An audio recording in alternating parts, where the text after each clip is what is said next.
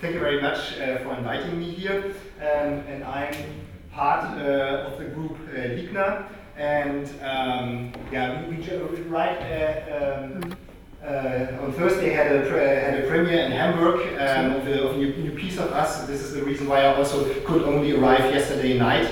And um, course, we still had a lot uh, of work to do uh, still on Friday in Hamburg. Um, I would like to present some of our yeah, geolocative audio works, um, uh, but let me first make a small detour explaining the background of our work and how we came to produce audio pieces which are working uh, for one site specifically. Um, Ligna consists of three people. It's Ole Frahm, Michael Hüners, and me. And we met in a free in a free radio station in Hamburg called FSK, Freie Senderkombinat. And I'm mentioning this because um, radio is a very important